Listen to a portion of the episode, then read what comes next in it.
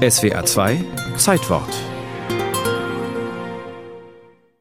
Die Fresse poliert, so beschreibt Günter Wallraff sich selber. Das schiefe Gebiss mit Jacketkronen gerichtet, den Krawattenkragen fest gewürgt und von Herrenparfum umnebelt, stellt er sich im Frühjahr 1977 in Hannover bei der Bildzeitung vor. Name Esser. Das war ja so absolut einfach. Ne? Ich brauchte nicht mal Papiere. Ich habe angegeben, ich hätte vorher in der Werbung gearbeitet und wäre Leutnant bei der psychologischen Kriegsführung gewesen. Die Bild-Zeitung hatte in den 1970er Jahren über 11 Millionen Leser und schrieb an gegen die Aufbruchsstimmung im Land, gegen demonstrierende Studenten, gegen SPD-Politiker, die als Kommunisten diffamiert wurden, gegen die Ostverträge. Bild damals ein Kampfblatt des Reaktionären. Derweil reüssiert Hans Esser in der hannoverschen Lokalredaktion mit Artikeln über Kleingärten, Bomben entschärfen, Piranhas im Zierfischaquarium.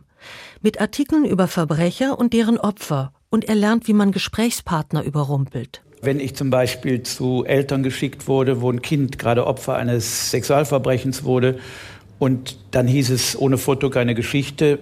Und da war der Trick, der normale Bildtrick war, da hinzugehen und zu sagen, die waren aus, aus verständlichem Grund in der Regel nicht dazu bereit. Und dann wurde gesagt, wenn sie uns die nicht freiwillig geben, wir haben eins aus dem gleichen Schauhaus, der sieht dann gar nicht mehr so gut aus. Also Sie haben die freie Wahl. Das habe ich verweigert. Da bin ich hingegangen und gesagt, geben Sie das Foto auf gar keinen Fall, aber verraten Sie mich nicht, wenn nachher nachgefasst wird und sagen, Sie hätten es mir nicht gegeben. Irgendjemand hat ihn dann doch verraten. Wallraff wird gewarnt, die Tarnung sei aufgeflogen. Er bricht nach knapp vier Monaten die Arbeit ab und beginnt mit dem Buch.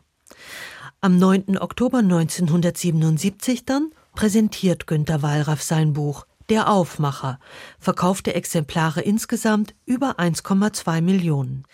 Die Bildzeitung bzw. der Springer Verlag haben Wallraff in der Folge mehrfach verklagt. Es ging bis zum Bundesgerichtshof und bis zum Bundesverfassungsgericht und im Großen und Ganzen immer zugunsten Wallraffs aus. Der gründete später einen Hilfsfonds für Geschädigte der Bildberichterstattung und zwei weitere Bildbücher hat er noch geschrieben, selber, den Aufmacher habe er geschrieben, erklärte der Journalist Hermann Gremlitzer, vom ersten bis zum letzten Wort, nach Tonbandprotokollen. Und Wallraff bestreitet nicht, mit Ghostwritern zusammenzuarbeiten. Das Schreiben ist nicht seine Stärke, aber die Recherche, das Aufdecken von Unrecht. Das, glaube ich, ist eine Fähigkeit, die ich habe. Dass ich schon von weitem übermächtiges Unrecht rieche und es nicht hinnehmen will und dagegen angehe. Die Bildzeitung hat sich verändert. Das sei nicht mehr die pure Hetze und Häme wie früher, meint Wallraff heute. Und auch bei ihm scheint sich ein bisschen was verändert zu haben. Kai Dickmann gegen Günter Wallraff. Wir nehmen die Plätze ein. Ping-Pong-Diplomatie 2016. Ja!